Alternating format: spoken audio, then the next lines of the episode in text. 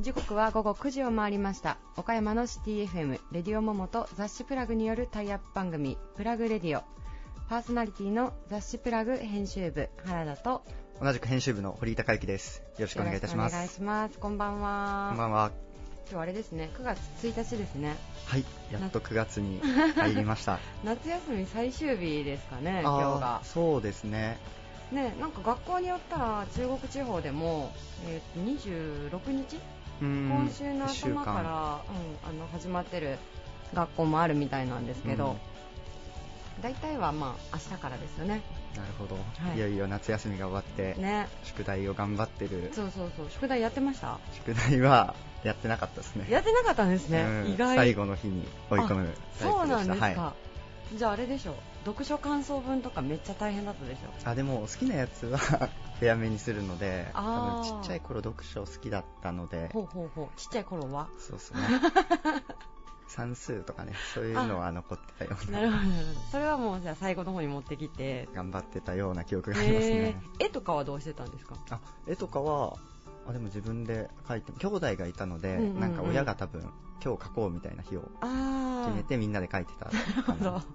そういうシステムだったんですね。そうですね。なんかまだ飾ってありますね実家に。あそうなんですか。すごい。親御さんが豆なんですね。めちゃくちゃ恥ずかしいんですけど、ね、今でも恥ずかしめを受けてるみたいな。そう。な。いやでも自分もあの子供ができたらやっぱあの夏休みの絵とかちょっと撮っとこうかなと思いますよね、自分がなんかでもあれ出したら帰ってこないみたいなことを聞いたこともあるんですけど学校に出したらもう帰ってこないみたいな、ね、コンクールとかに出すと帰ってこないみたいなケースがあるような気がします、ね、完全に宿題は帰ってくるみたいな感じなんですかね。ったら帰ってきそうですけどね。そっかそっか。すいません、ちょっとじゃあ今日は早速なんですけど、はい、あのゲストさんのインタビューのコーナーに移りたいと思います。はい。続いては岡山地元リーダーたちの思考を探るバリアスリーダーのコーナーです。誰もが知る有名企業から岡山の隠れたすごい企業まで約200名のリーダーの皆さんへインタビューしてきました。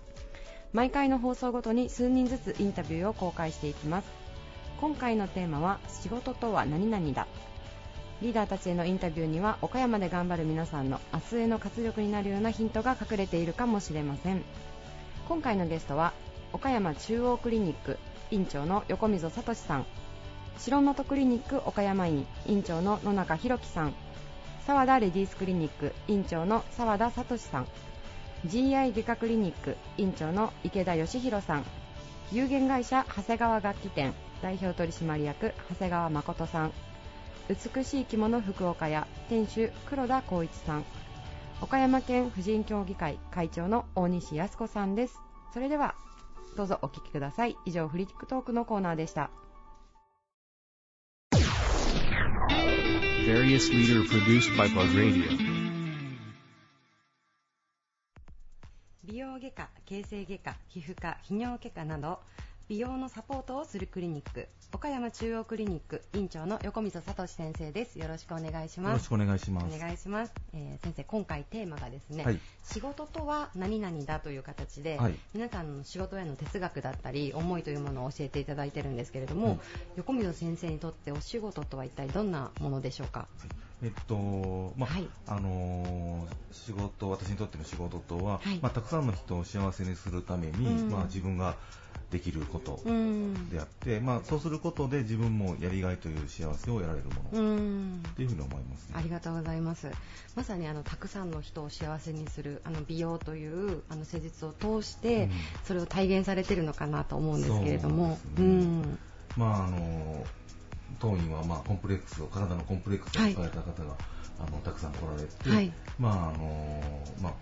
相談に来られてあのそのコンプレックスに対して、うん、まあ、あのアドバイスさせていただいてであの手術をされて、はい、コンプレックスが、まあ、まあ、その場でね、えー、まあ、すぐに、まあ、結果として、うん、あ解消されるわけで。うん、でそうすると皆さん、まあ、すごく喜ばれたりとか、はい、前向きな気持ちになったりとか、はい、今までの流れのコンプレックスがなくなったということで、まあ、それをダイレクトに感じるところすごく幸せな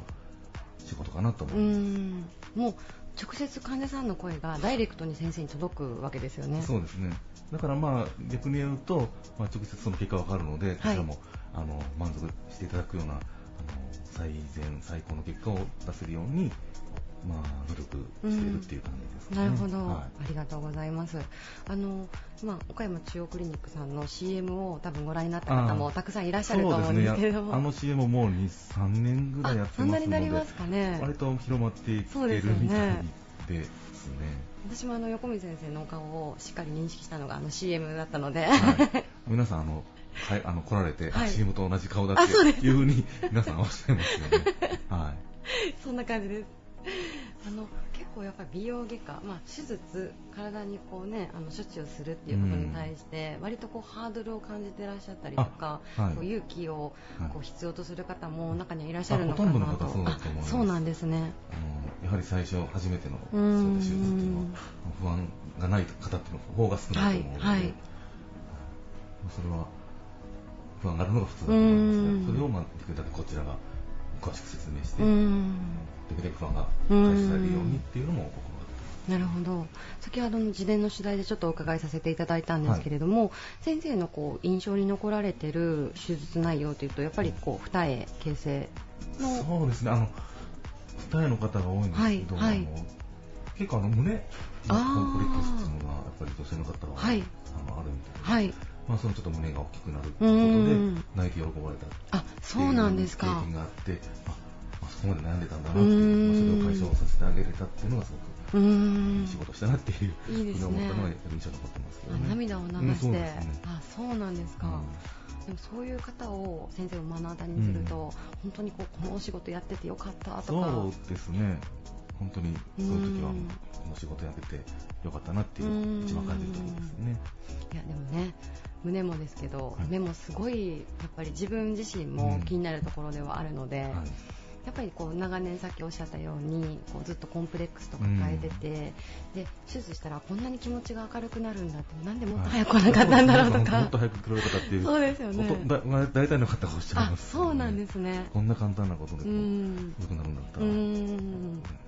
うんでる時間がもったいなかった、ね、そうですね、本当に、あのラジオを聞かれてるリスナーの方ももちろん女性の方もいらっしゃると思うんですけれども、うん、やっぱりこう最初の一歩をまず踏み出してみることっていうのも大切ですかね。そうですね。まずはまずは相談すること。ですね、自分の中で抱え込まずにですね。はいはい。もうそういうこう相談カウンセリングといいますか、それだけでももう来させていただいて大丈夫ですか？相談だけで来られる方もたくさんいらっしゃいます。そうなんですね。来たからといって必ず何かしないということあの当院はありませんので、それはご安心ください。安心できます。すごく安心しました。はい、ありがとうございます。はい、あのちなみに、まあ、あの先生美容という施術に関わられて、はい、こう今後の、まあ、目標だったりとか、お仕事に対する展望だったりとか、はい、もしあったら教えていただいてもいいですか？そうですね。まあまだまだこの悩んでてこうあのこういった病院に来られない、来ることができないって方が多いと思うので、あの今よりももっとこうあの医療医療っていうのをまあ広めるっていうか、はい、岡山県に限らず、近県も含めてですけど、はいはい、もっと知ってもらって気軽にあの来れるような病院作りができたらなっていうふうには思います。ありがとうございます。もうあの先生のお人柄もきっとあると思うんですけれども あのすごくこうね気さくにお話ししていただきやすい雰囲気というか。そうですね、はい、できるだけあの分かりやすい言葉で、はい、あの丁寧に説明することは心がけていますけどね。ありがとうございますあのぜひお聞きのリスナーの方々もですね、はい、何か悩みがあったら、はい、まず相談に、そうですね、横溝先生に相談していただくということで、はい、はい、ありがとうございます。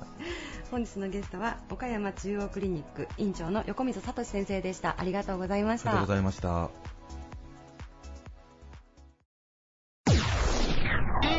Various leader produced by Plug Radio. 美容医療に関わり30年以上の歴史と実績を誇る美容外科美容皮膚科クリニック白本クリニック岡山院院長の野中弘樹さんです。よろしくお願いします。よろしくお願いします。お願いします。えー、野中先生、今回テーマがですね、はい、仕事とは何々だということで、皆さんの仕事への哲学だったりとか、はい、思いとか、そういったものを教えてもらってるんですけれども、はい、はい、野中先生にとって仕事とは一体どんなものでしょうか？えー、私にとっての仕事とは喜びです。喜び。はい。仕事とは喜び。はい。なんかすごいいいことを言ってくださいましたね。いい言葉を。あの、自分の喜びではなくて、はい、はい。えー、私の施術を受けていただくことで、患者さんに喜んでもらう。はい、はい。というところが結局、引いては自分の喜びになるっていうところから、仕事とは喜び。なるほど。と、はい。答えさせてもらいました。ありがとうございます。あの前回のインタビューの時にですね、はい、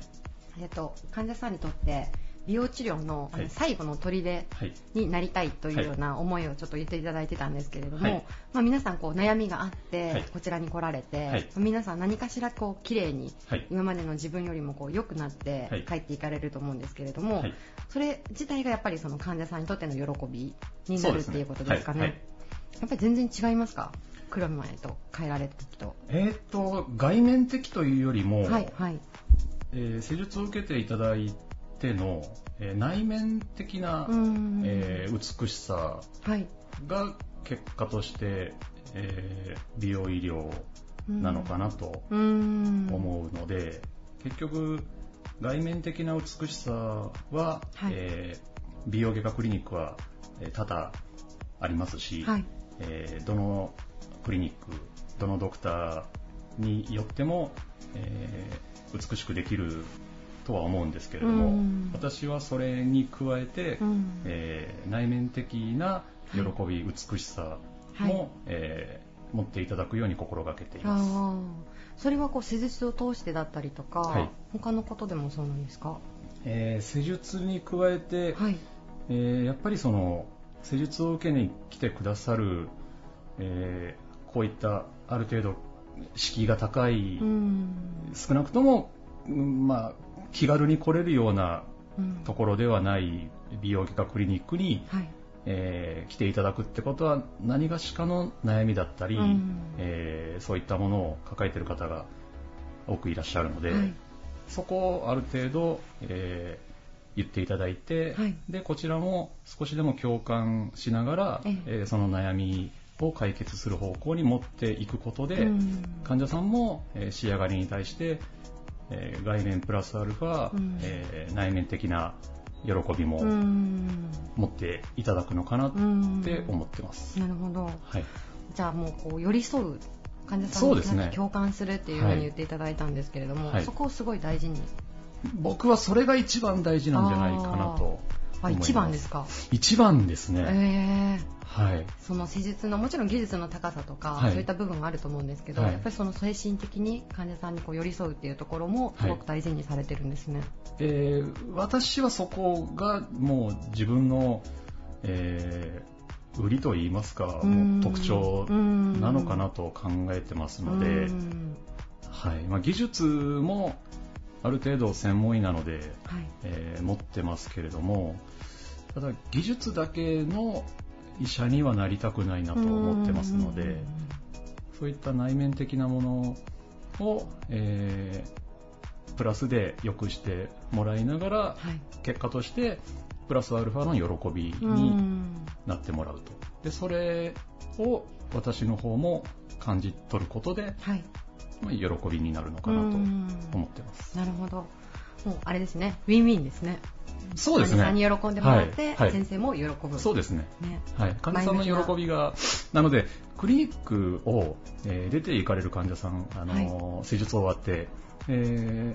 ー、出て行かれるときに、笑顔で、皆さんありがとうございましたって言ってもらえることがすごく大事なのかなと私は思ってます。ありがとうございます。今もうものすごくこう真面目にお仕事についてお話聞かせていただいてたんですけど、はい、実はこの収録の前に20分ぐらいずっとカツそばのお話を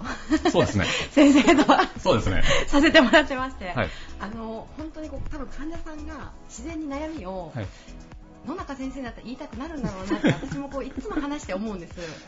ありがとうございます。もその気さくさが先生の魅力なのかなと。ありがとうございます。思います。はい。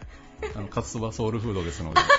岡山県民の。はい。岡山県民。了解いたしました。はい、ぜひあの一度。そうですね、はい、リスナーの方もですけれども、まあ私はちょっと次回のこうインタビューまでには絶対に食べておきます。はい。はい。ぜひ。はい。ありがとうございます。はい。ぜひですねあの悩みが少しでもある方はその敷居の高さっていうものあると思うんですけれどもそこをぜひちょっと勇気を出して一歩乗り越えて多分野中先生に会っていただいたらそういうその今まで自分が決めてた壁みたいなのを乗り越えれるんじゃないかなと思うので、はい、はい、よかったらお聞きの皆さんぜひ一度足を運んでみてください。ぜひよろしくお願いします。ありがとうございます、えー、本日のゲストは白本クリニック岡山院院長の野中弘樹さんでした。ありがとうございました。ありがとうございました。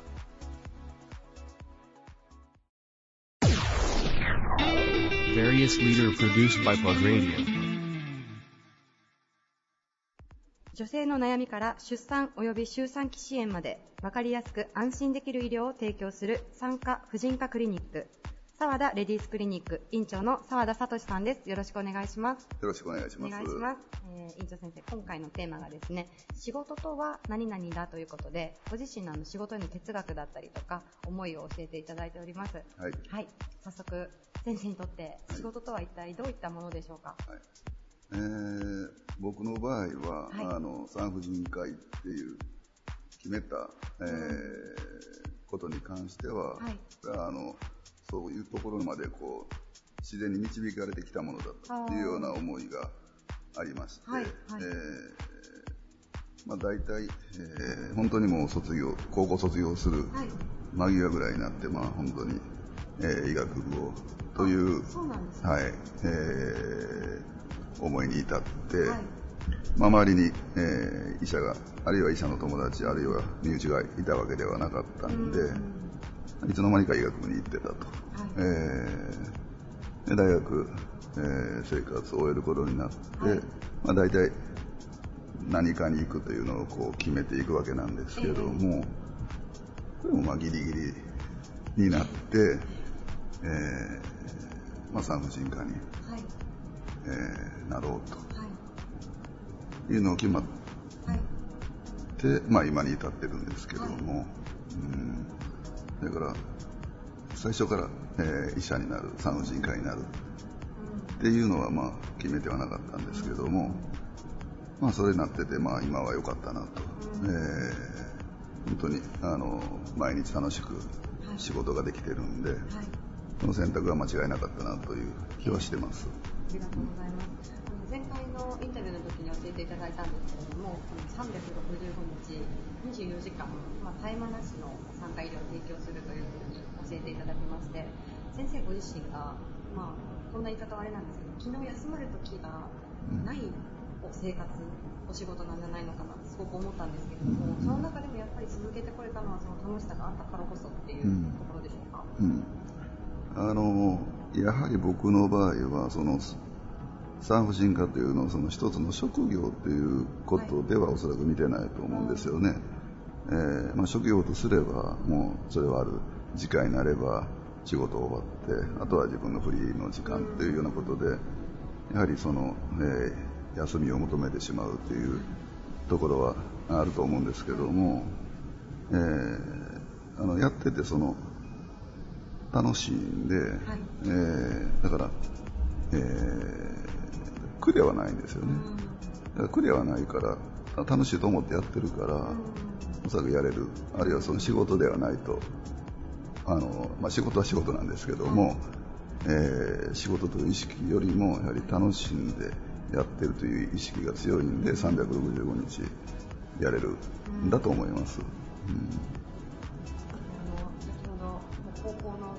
ギリギリであの医学部に進んだっていうふうに言われててそれができるあのすごいなそれができるのもすごいなと思ったんですけど、それだけのこうね勉強が まずできないと医学部に進めないと思うので、それもまずすごいなと思ったんですけれどもじゃあその時に医学部志されてさらには産婦人科医っていう道を選ばれて今ではすごい良かったなというふうに思われているということですかね。そうですよね。でまあ、それの一つの原因っていうか、えー、その僕が医学部入ってあと卒業するときに医者になったというときに、はい、えー、まあ、亡き父が、はい、えー、まあ、僕の祖父が、えー、まあ、僕が出生した時にはもうすでに他界してたんですけども、親父が7つぐらいの時に他界してたもんで、まあ、僕はあの祖父にも会ったこともないし祖父の話も聞かされたことはなかったんですけども、えー、その医学医者になった時点で、えー、父から、まあ、お前の、えー、じいさんは産婦人科やったんよという話を聞いてやはりそこで、まあ、産婦人科、えー、におそらくなるべくしてあれ導かれてきたんだろうなという思いがやはり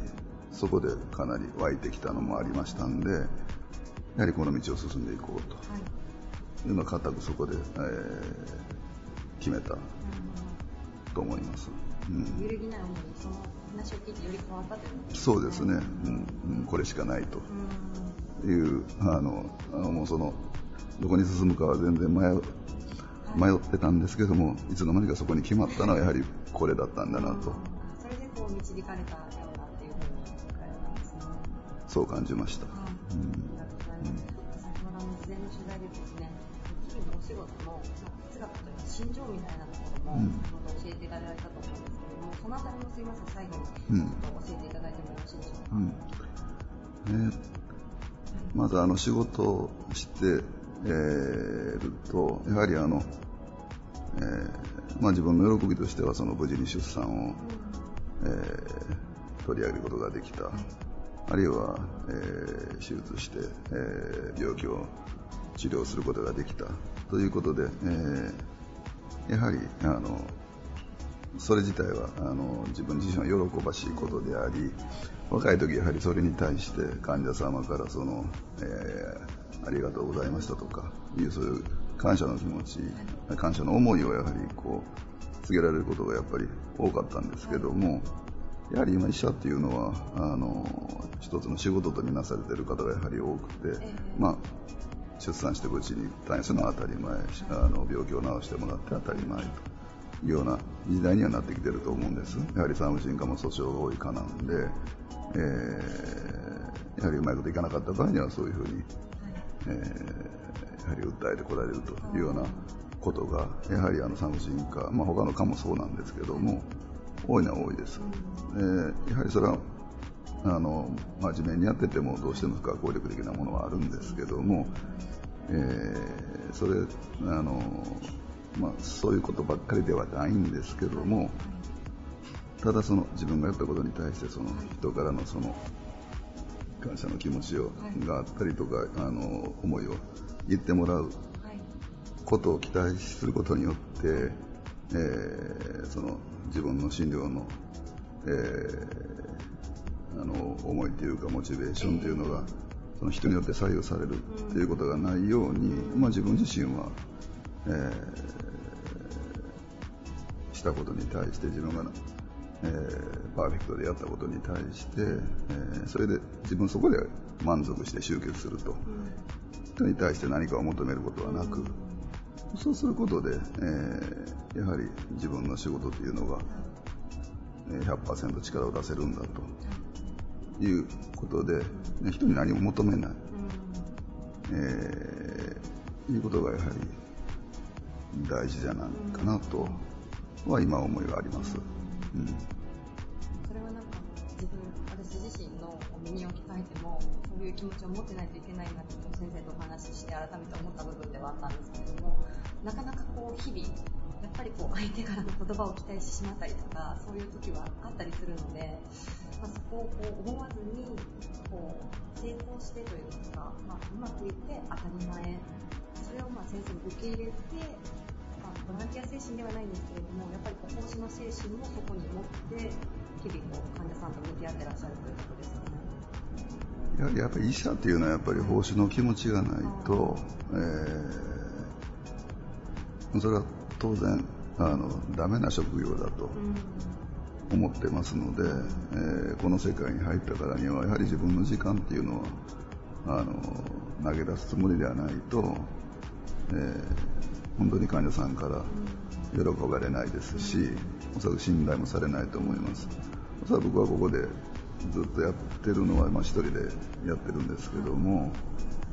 まあ、いつ来ても僕がおるという、はい、えー、信頼感、安心感があるから来ていただいてるんだろうとは思うんですよね。うん、えー、まあ、えー、まあ、これからもその気持ちというか、えー、患者さんに向き合っている気持ちというのは、まあ、変えずに、えー行こうとは思ってるんですけども。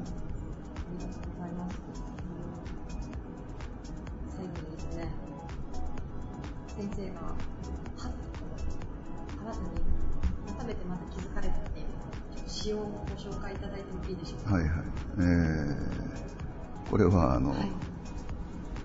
気づかされたのは5歳の姪っ子が、はい、えー、母に朗読してたそういう話を中で、はい、えー、彼女が、えー、宮沢賢治の「雨にも負けず」を最初から最後まで朗読してたんですね、そういう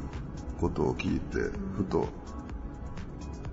えー、その文章をまたこう読んでみると、はい、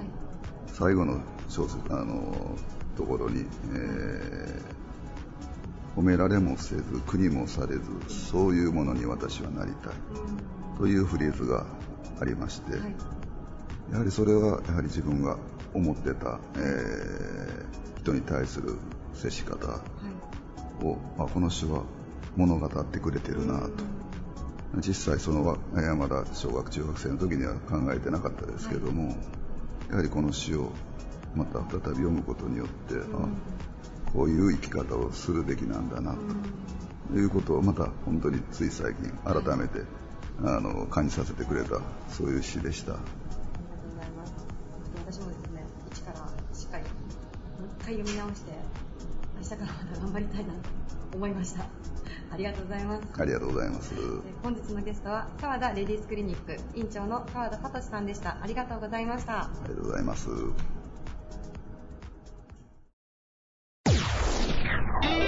Various leader produced by Plug Radio 岡山鼠径ヘルニア日帰り手術 GI 外科クリニック院長の池田義弘さんです。よろしくお願いします。お願いします。お願いします、えー、今回池田先生初出演ということで、はい、よろしくお願いします。よろしくお願いします。すみませんちょっと早速なんですけれども、はい、鼠径ヘルニアっていうとあのすみません私ちょっと無知なものであまり耳なじみのない言葉だったんですけれどもどういった症状を指すものなんでしょうか？えーとですね、はい、鼠径部と言いまして、はい、えー、足の付け根。足の付け根。はい、はい、まああのこのそうですねコマネチのライン、ね、あコマネチのラインですね。わかりやすい、えー、にあのー、まあ腸が飛び出してくる、はい、別名脱腸というんですけども、まあ普通ヘルニア言いますと大体腰が痛い、はいはい、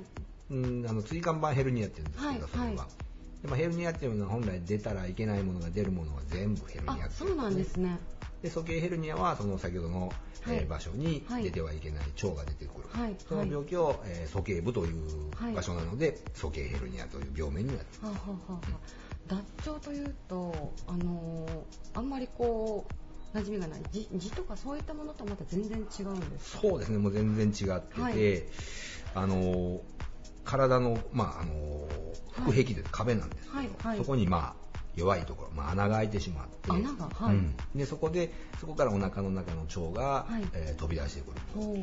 で、まあ、これはあの実は男性の3人に1人は一緒に一度はなると言われてそうなんですか、えー、そんなにですか？そうです。え？じゃあもしかして私の指示もなってるかもしれない、まあ、可能性はありますねコマネチのラインをしっかり見た方がいいですね。わ、かりました。見てあげてください。このちなみにちょっとホームページ拝見してたんですけれども、はい、なっても気づかない方も結構いらっしゃるんですか？えっ、ー、とね気づくんだけど、はい、えっ、と横になると引っ込んでしまったり、で押す押す押すとこう引っ込んでいくので、まあ多くの方がなんだろうこれみたいな感じで、はい、まあ良くなるから病気気にはなるけど、まあちょっと様子見ようかみたいな。で最初は痛みもあんまりないことが多いですから、はいはい、そういう意味で放置してしまってで、まあ、気づいた時というか、まあ、あの気になる時には非常に大きくなってで、まあ、あとはその時にどこの科に行っていいかがわからない。あ確かに、うん、なので皆さん悩まれて放置しているっていうことが多いんですけども、まあ、基本的にはもう手術でしか治らないので。手術でしか治らない。そうですね、はい、しかも放っておいたらかなり危険な場合もあるんですよね、うんあの飛び出した腸が戻らなくなる肝トンというんですけども、うん、はい、でこうなるとあの腸にですね、はい、血が通わなくなって、はい、腸が腐ってしまうんですね。腐るんですか？腐るんです。腸の中の便獣が、はい、言っていいんですかね。あいいです。大丈夫です、はい。はい、便獣がお腹の中に飛び散って腹膜炎という病気になって、まあ、最悪、まあ、命に関わる。あそうなんですね、うん、じゃあもしここの付け根ですね、はい、にもしこう不安が少しでもあったら、うん、とりあえず相談をそうですね。してみると。え気軽に来ていただいたら、はい、あのしっかり見させてもらいます。ありがとうございます、はい、先ほどちょっと事前の取材でお伺いしてたんですけれども日帰り手術の日本でも手術実績ナンバーワンということで、あはい、岡山にそんな院があったんですね先生。そうですね。はい、はいまああの病気もあまり知名度がないですし、はいはい、まあ、日帰り手術自体がやっぱり認知なかなかね、あの首都圏では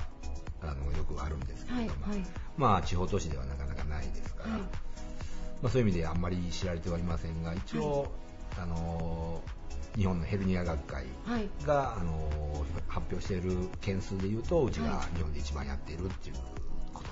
ますね、あの今収録させていただいているのが、えー、1月半ばぐらいなんですけれども、この現時点での実績件数というと先生何件ぐらいに？えー、っとですね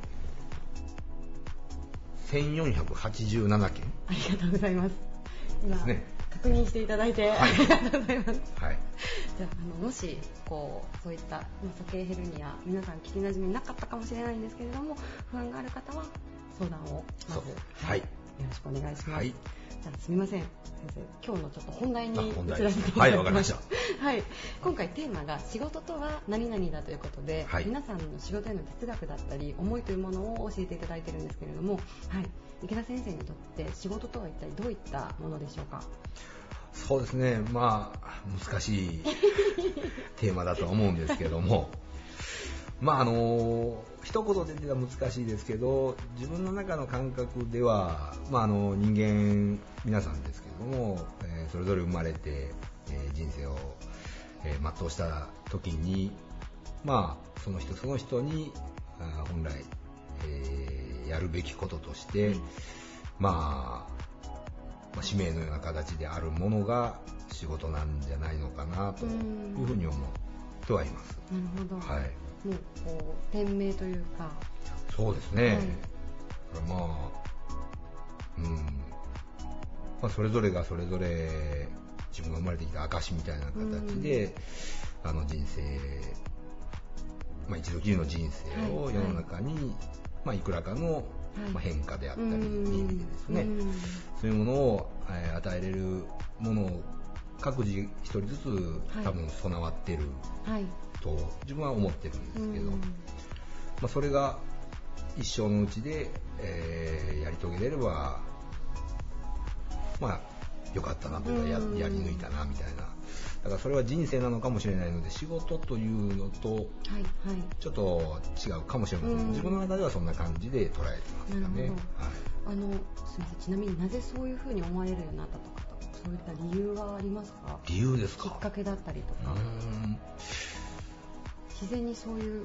ふうにふと振り返ってみたらそうなのかなという感じでしょうか？そうですね。もともと人生一度きりなんで楽しまないと損という感覚がずっとあったので、はい、まあ、それが学生時代からずっとあったんではい、でそれで仕事を結局、まあ、自分もこの仕事をやろう選んだのもあの本当最初からしたかしたかったというか、まあ、これになろうと思ってたわけではなかったので、まああの一度きりの人生の中で多分皆さんですけども、はい、そのやるべきことを見つけれたら、うん、幸せでしょうしね、それを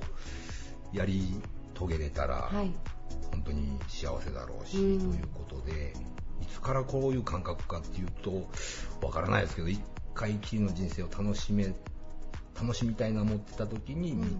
出会えた今の仕事、職種ですかね。うん。もうあれですね池田先生お話伺ってるともうこの今のお仕事が結構転職すごい自分にとって合ってる、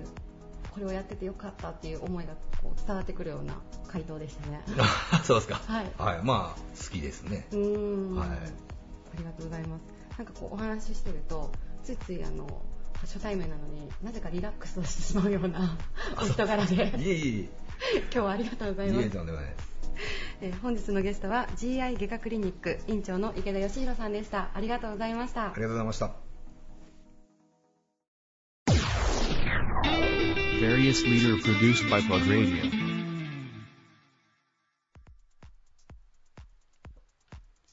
楽器の販売、メンテナンスから音楽教室まで手掛ける。創立68年の総合楽器店。有限会社長谷川楽器店。代表取締役の長谷川誠さんです。よろしくお願いします。はいよろしくお願いします。お願いしますえー、もう社長にお会いすると、ちょっとこちらも身が引き締まるような思いが 毎回するんですけれども、今回あの若輩者にちょっといろいろ教えていただくような形であの、はい、インタビューさせてもらえたらと思います。よろしくお願いします。えー、社長今回のテーマがですね、はい、仕事とはということについて皆さんにお伺いしてまして、はい、はい、もうズバリ長谷川社長にとって仕事とは？そうですね。私ども楽器店を経営させていただいておりますので、はい、えー、仕事とは文化創造であるとお答えをさせていただきます。なるほど。あの常々ですね長谷川社長からは、はい、あのまあ、長谷川楽器店さんというところを通して、はい、やはりその文化の醸造だったりとか、はい、そういったあのそういったところに貢献していきたいというような思いを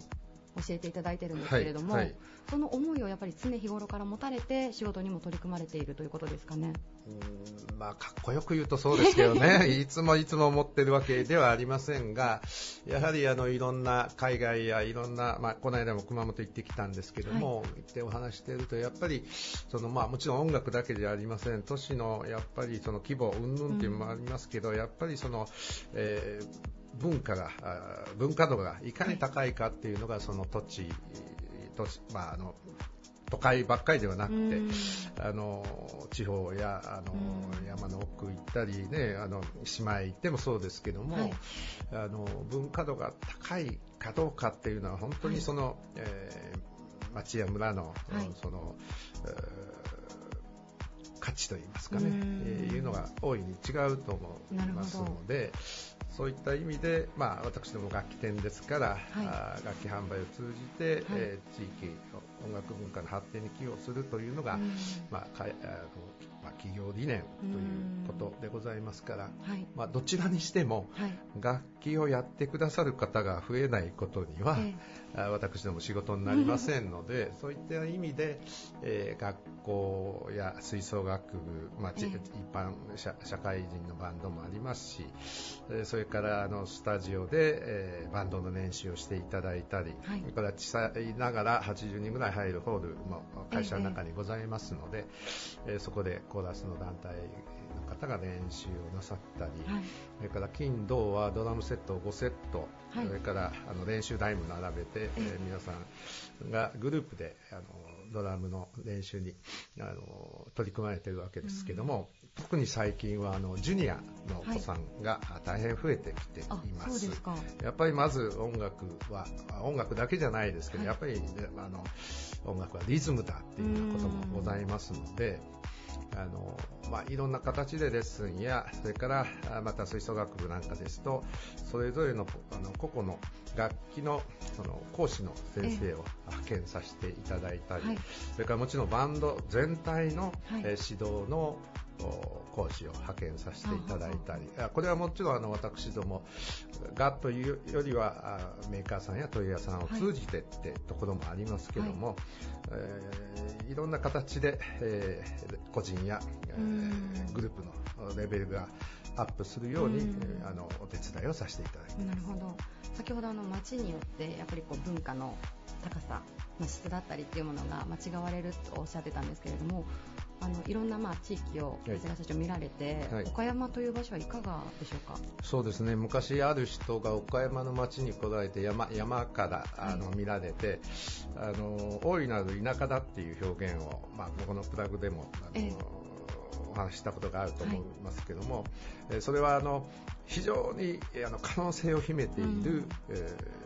ー、町だっていう意味だろうというふうに思います。あのご存知のように2022年には、はい1000日前に新しいあの市民会館、市民文化ホールができますけども、はい、そこはまあどちらかというとあの演劇に基軸を置いた、形のホールになるようにお聞きをしております、はい、これはシンフォニーホールがもうすでにあるからっていうことですけども、例えば大道具を作るような部屋も、あの準備されるというふうにお聞きしています。はい、そうなんですね。あの岡山という場所は、はい、その文化が根付くには、はい、こう伸びしろがまだまだありますか、むちゃくちゃあると思いますね。はい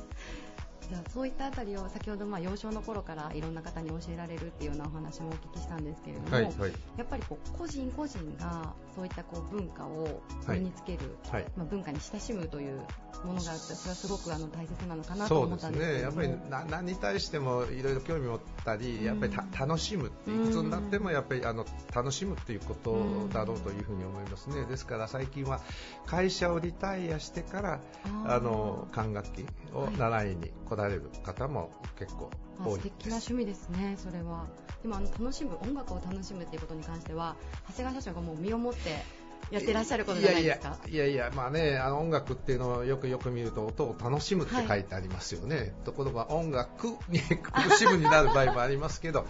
まああの商工会議所青年部を卒業の時に1曲っていうことで、はい、あの卒業生と翼をくださいをやって、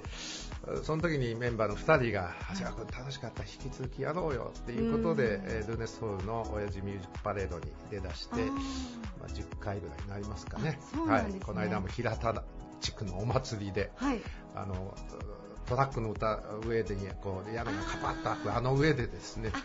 気持ちよく演奏させていただきました。そして歌も歌われたんじゃないですかそうですね、はい、歌も歌わせていただいたりベースも弾かせていただいたり。あそうなんですね、はいもうやっぱりその楽しむ楽しんで、はい、まあ、自然にこう文化が根付くっていうのが長谷川社長の一番目指されているところなんでしょうか。まああのまあ、我々決してねそんな、あのうまいわけじゃないですけども、あのまあ、私たち我々だけではなくていろんな人がやってるのを見てあちょっと自分もやってみようかなとかあ皆さんカラオケはねもうやられますから、はい、まあ、カラオケもあの素晴らしい日本初の音楽文化だろうというふうに思いますけども、はい、あのまあ、えー楽器もちょっとやってみようかななんていうね、ねうん、あの最近はあのカホンってこのスピーカーみたいな椅子みたいな、あれを叩いてパー。カッションになるなんて気軽な楽器もあの出てきたりしてい。ますので、あのいろんな形で、うん、あのきっかけはね、女の子にモテたいとか、昔ギター弾けば女の子にモテるなんていうね、僕らもまあ、あの始めたの50ですから、今更女の子にモテようじゃなくて、まあ、みんなでやんべみたいな、恥かくに1年1回出ようやみたいなね、うん、やっぱり仲間がいるからできたっていうのもね、ありますね。ね。はい、あれですね、ぜひこうこのお話を聞いて、少し興味を持たれた方、はい、またこう以前から思ってたけどなかなか一歩が踏み出せなかった方も、ね一度ね長谷川楽器さんに足を運んでいただいて、そうですね、ぜひ長谷川社長と直接お話をしていただいたら、はい、いろんな楽しさに目覚められるんじゃないかなと思いました。ね、はい、ありがとうございます。よろしくお願いします。ありがとうございました。本日のゲストは有限会社長谷川楽器店代表取締役の長谷川誠さんでした。ありがとうございました。はい。ありがとうございました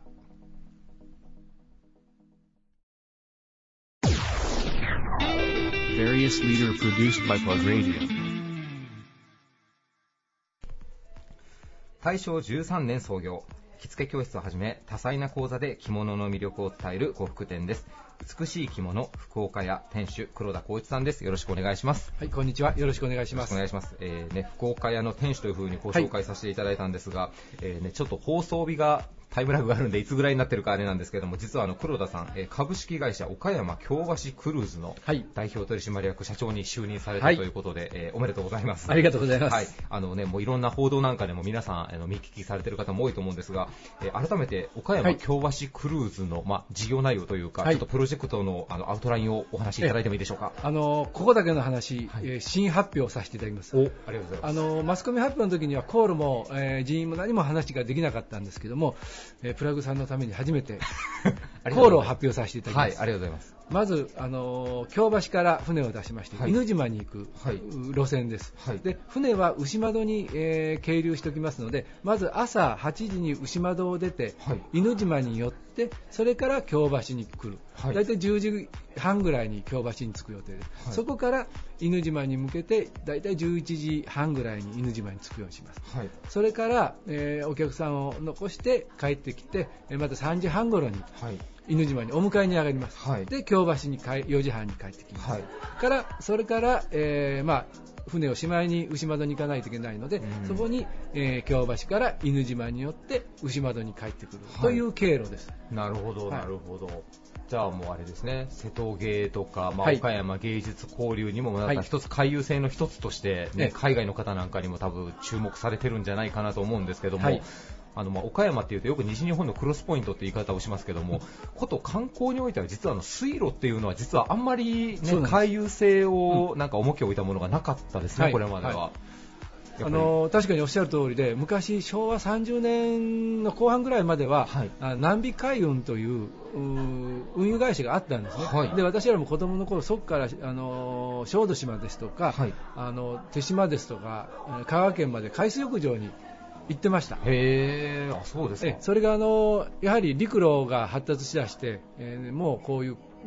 海、川が必要ないということで、はい、えー、錆びれていなくなったというのが現状で、はい。はい、でそれを私たちがもう一回復活させてこの岡山のにぎわいの活性化につなげようということが今回の会社の目的です。なるほどなるほど、はい、まあ、どちらかというと移動手段というよりはもうコンテンツの一つとしてなんかね、うん、こう注目を浴びているような感じはしますけどもえー、京橋クルーズ、はい。まあ、2019年、えっと、4月のいつから就航にえー、瀬戸内芸術祭が確か29日からスタートなので、はい、それに合わせてなるほど、はい、スタートさせていただいて、まあ、ちょっとその前に、はい、えー、地元の方を、はい、テスト走行ですか、はい、をさせていただこうと思っております。なるほど、ありがとうございます、はい、皆さん、ね、ぜひ京橋クルーズ、えー、要チェックしていただけたらと思います、はい、えー、では今回のテーマについてお伺いしたいと思います。えー、仕事とは〇〇だということで経営者の皆さんにご自身のお仕事の哲学、お話しいただいております。黒田さんにとってお仕事とは何でしょうか、はい、私仕事とは人間形成だと思っております。なるほど、はいえーと、その心は どういったことでしょう？あのこれね、陽明学の大河で安岡正弘さんという方が確か言われてたんですけども、はい、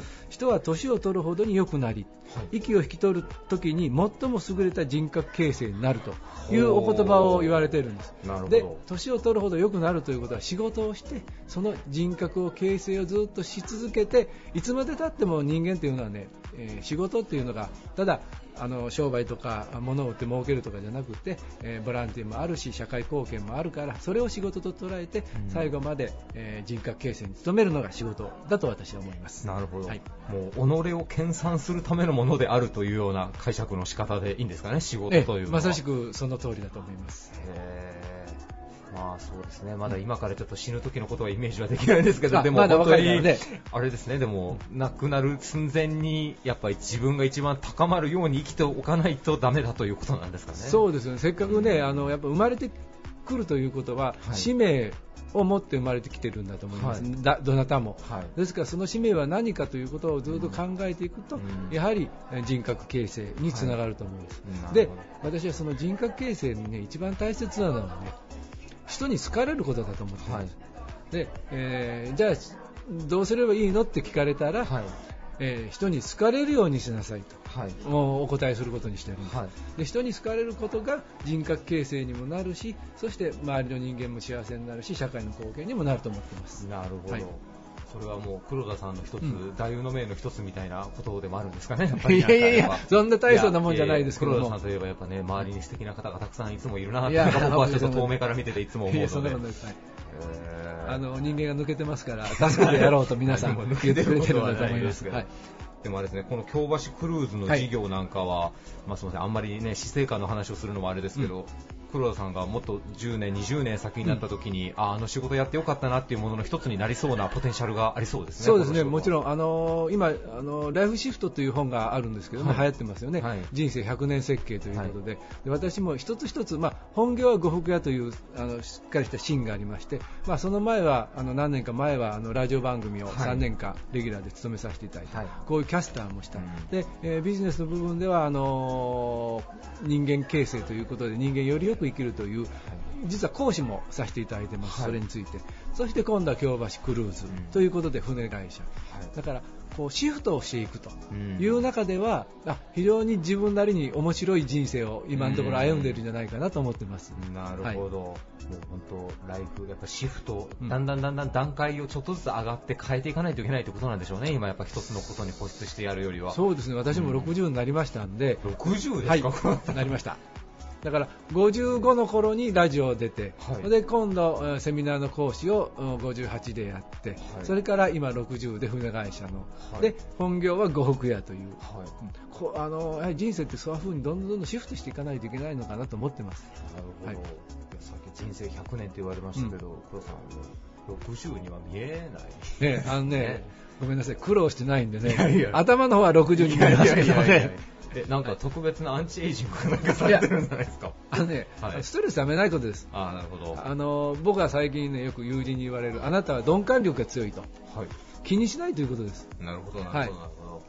ストレスを溜め込まないというじゃなこと これねあんまり気にしてもね仕方ない、はい。うん、先々考えてもねなるようにしかならない。そのためには一生懸命努力しますよ、はい。うん、それをちゃんとしておけばもう人に何言われるとね、その人は変えれないですね。はい。ありがとうございます。あなたもよくわかるでしょ、それは。いえ、あの、私はまだまだ未熟なんで。いやいやいやいや、もう、はい、だいぶ修羅場をあのくぐっていらっしゃるから。いやいや、はい、修羅場をね、作ってご迷惑をかけることはありますけど、くぐってはないので。くぐっておられる。はい。すみません、また黒さん、また次回もよろしくお願いします。よろしくお願いします。えゲストは美しい着物福岡屋店主の黒田光一さんでした。ありがとうございました。ありがとうございました。Various leader produced by Pug Radio. 男女共同参画社会の実現に向けて地域支援をはじめとするさまざまな活動に取り組む団体岡山県婦人協議会会長の大西康子さんですよろしくお願いしますしくお願いいたします。お願いいたします。え大西会長は今年の5月5月にあの新しく会長に就任されたということで、はい、はい、今回はラジオの収録初めて登場いただくんですけれども、どうぞよろしくお願いいたします。よろしくお願いいたします。ありがとうございます。あの岡山県婦人協議会さんといえばですね、あの地域における男女共同参画推進事業をあの主体として担っていらっしゃるのと、あとは子育て支援企業であったりとか、はい、あの高齢者の支援をされてらっしゃるとお聞きしたんですけれども、はい。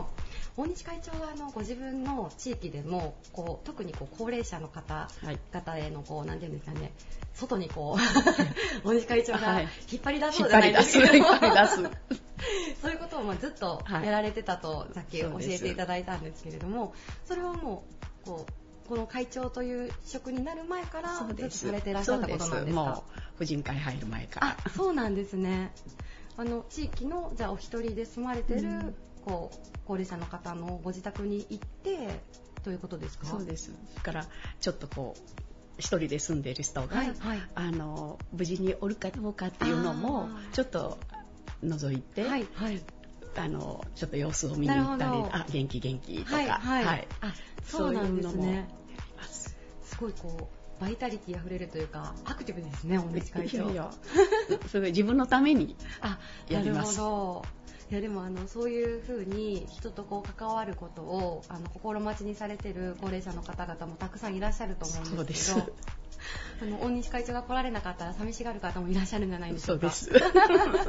もう全然この頃忙しくなってきたくれんなとか、はい、そうなんですね。言っているそうです。ありがとうございます。すみません。そんな大西会長にちょっと今回のテーマについてご質問させていただきます。今回ですね皆様にあの仕事とは、うん、あのご自分にとってどんなものだと思われますかというご質問をさせてもらってるんですけれども大西会長にとって仕事とは一体どんなものだと思われてますでしょうか？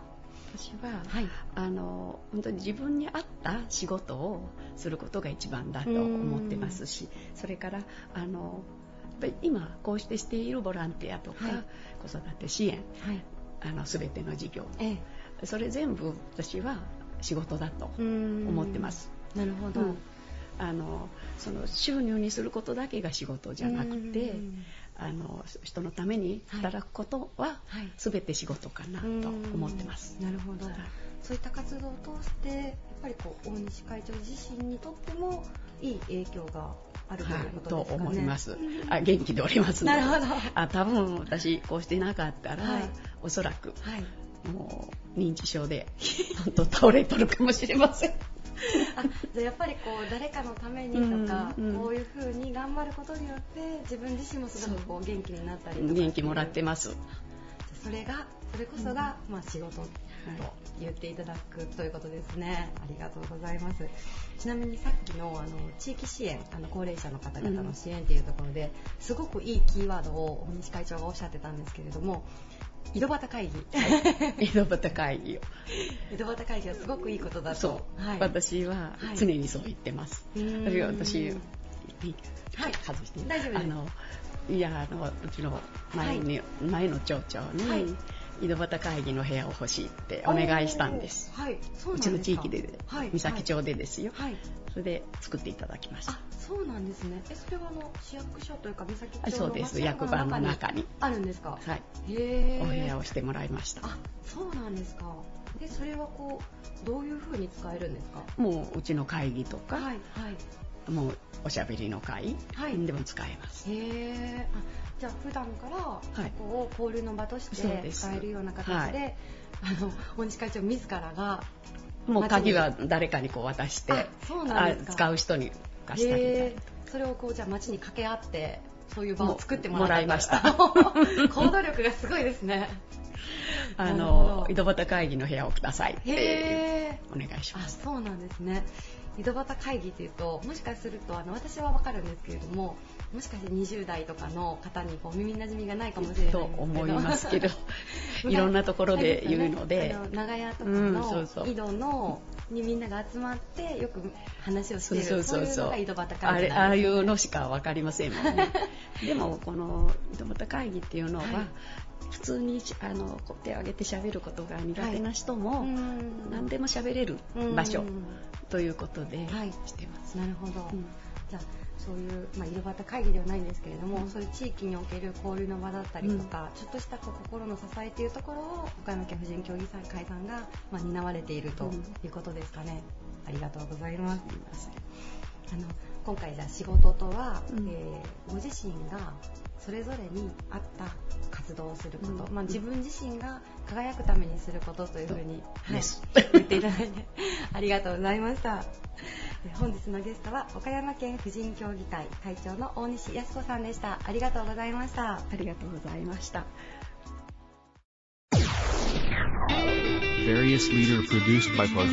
い以上ゲストさんのインタビューのコーナーでした。番組終了後にはポッドキャストでも番組を配信しますので聞き逃された方はぜひポッドキャストの方で番組を探してみてください。プラグの Facebook や Twitter などでも配信状況をお知らせしてまいりますのでこちらもぜひチェックをよろしくお願いします。本日もゲストの皆様ありがとうございました。ありがとうございました。ありがとうございます。あれですねじゃあ王く君は割とギリギリになって夏休みの宿題をやってたという。まあそうですね。話が戻る。私結構あの早めにやるタイプだったんですよ。なんかそんな気がします。昔はね。昔は。その癖がもう今なくなってしまって、うん、あれを続けてたらよかったなと思うんですけど。でもお子さんがこれから小学校そうですね。子供はねぜひそれをちょっとあの大人になっても そのスタイルを守れるようになってもらえたらいいなと思うんですけど、うん、まあ、なかなかこう苦手なことはやっぱりちょっと後回しにしちゃいますよね。なんかでも本当人に弟がいたんですけど、うんうん、弟を早く終わらせたい人だったので全然違いますね兄弟で。違うのかなと。そうなんですね。あでもうちの妹は、はい、私よりもさらにこう遅く 終わらせるタイプですね。なるほど現在もそうかもしれないですね。まだやってる、まあやってる子たちは聞いてないでしょうけど、そうですね、そうですね、うん、頑張ってください。頑張ってください。はい、ありがとうございます。本日も最後までお付き合いいただきありがとうございましたではまた来週日曜日夜9時にお会いしましょうバイバイ